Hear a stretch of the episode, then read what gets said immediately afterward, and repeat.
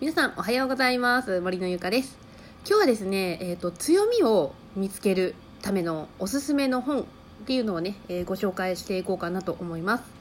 えー、あなたはですね自分の強みって何か分かりますか？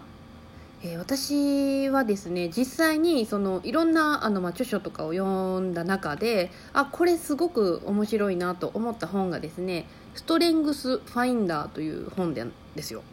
ストレングス・ファインダーです。多分聞いたことある方もねいらっしゃると思うんですけどあのさあ才能に目覚めようっていう風にねあのまあタイトルで書いてある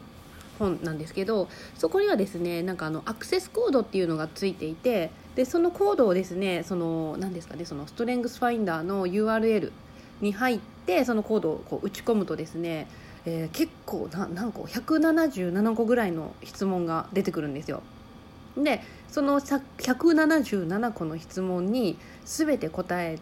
ていくとあの自分の強みっていうのがねこう出てくるっていうすごく面白い本がありますのでぜひねあのやってみてください。結構ね177問の質問なんだったのですごい時間かかっちゃったんですけど、まあ、すごい時間かかるといっても多分30分あればいけるかなと思います。ちなみにこのストレングスファインダーで強みをねこう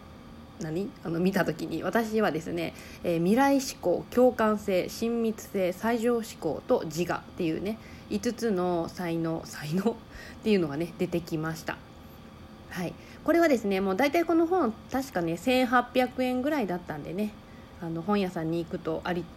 あると思いますのでぜひねなんか私ってどんな強みがあるのかなって思っている方はですねあのぜひやってみてはどうでしょうか。はいということでね今日は短いんですけど本の紹介の音声を取らせていただきました。次回の音声でお会いしましょう。バイバイ。